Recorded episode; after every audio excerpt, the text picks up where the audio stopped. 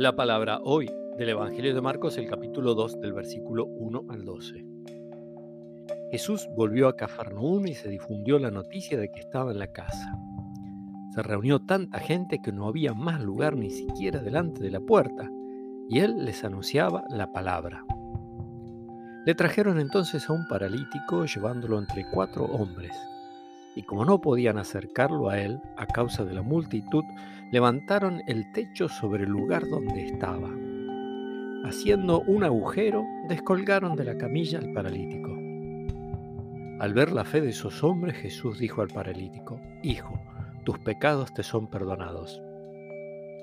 Unos escribas que estaban sentados allí pensaban en su interior, ¿qué está diciendo este hombre?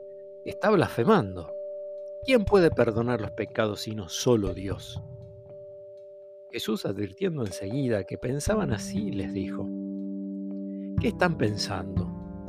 ¿Qué es más fácil decir al paralítico, tus pecados te son perdonados o levántate, toma tu camilla y camina?